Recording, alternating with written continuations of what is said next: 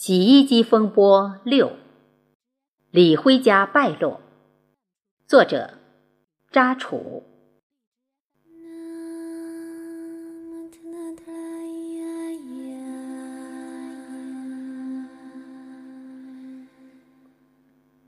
古风机场倒闭后，原厂长李家旺退居二线，他与老婆都蜗居在家，很少出门。有人说。他们是出于面子，不愿意出家门。李辉与叶圆圆结婚后，生了一个女孩。叶圆圆没有工作，李辉每天早出晚归，开的士车，生意不好，赚钱不容易，家庭开销大，生活拮据。每次回到家，叶圆圆都骂骂咧咧，李辉十分反感，有时候。李辉在外面酗酒回来，叶圆圆更加怒骂不休，闹得鸡犬不宁。叶圆圆知道李辉在外面不正经，与那些不三不四的人一起打牌、酗酒、歌舞厅鬼混。叶圆圆经常抱怨说：“一个大男人，家里面上有老下有小，自己也不想想，长期跟别人鬼混。”这样下去，我们没法过。李辉像被烈酒灌醉了一样，整天浑浑噩噩。钱是家庭的润滑剂，一个家庭如一台机器，机器转动的零配件如果没有润滑剂，机器零件就容易损坏，从而影响一台机器的寿命。一个家庭在一个圈子里。如果过分没有钱，别人会瞧不起；太有钱，别人会嫉妒。但是有钱总比没钱好。当你很穷，别人躲着你；当你有钱，别人会巴结你、恭维你。财主门前孝子多，正所谓贫居闹市无人问，富在深山有远亲。生活是残酷的。当你懒惰了，只是一时的舒适，贪图安逸，苟活于世，这种自欺欺人、懵懵懂懂的活着，到最后是要得到精神上加倍惩罚。精神上的折磨比肉体上的折磨还要痛苦得多。你有困难，别人只能临时帮助你，也没有义务一定要帮助你。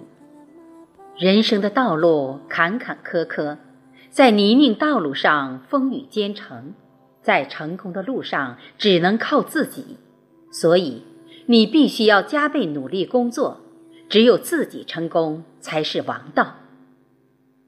好汉不提当年勇，李辉与同伴在一起，经常说起当年在古风机场上班的事。当年，厂长是老爸。母亲在食堂负责，自己在外面跑业务拿回扣，工作轻松。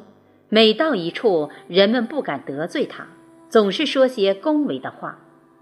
恭维话听多了，使人飘飘欲仙。在这种环境下，也滋生了李辉任性与懒惰。可惜好景不长，李辉逢人告知的说：“现在苦啊。”真是凤凰落水不如鸡。他苦笑着，叹世态炎凉，人情似纸张张薄，世事如棋局局新。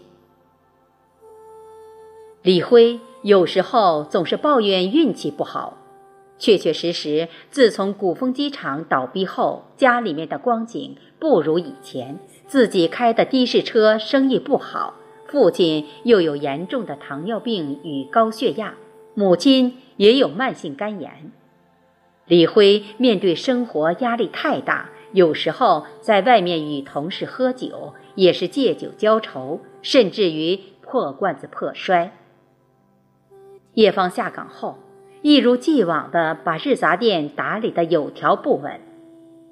他服务热情，货真价实，日杂店越来越红火。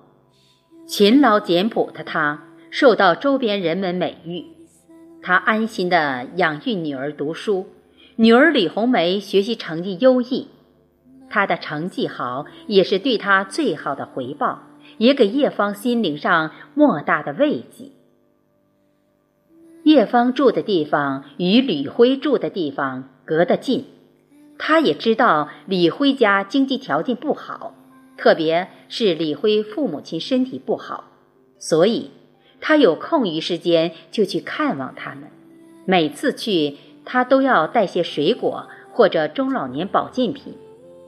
李家旺与老婆特别感激，他们之间也有说不完的知心话。叶芳。还是尊重他们，念旧情。过年过节都要买些肉鱼之类的物品来看望他们。说真心话，叶芳也有点同情他们。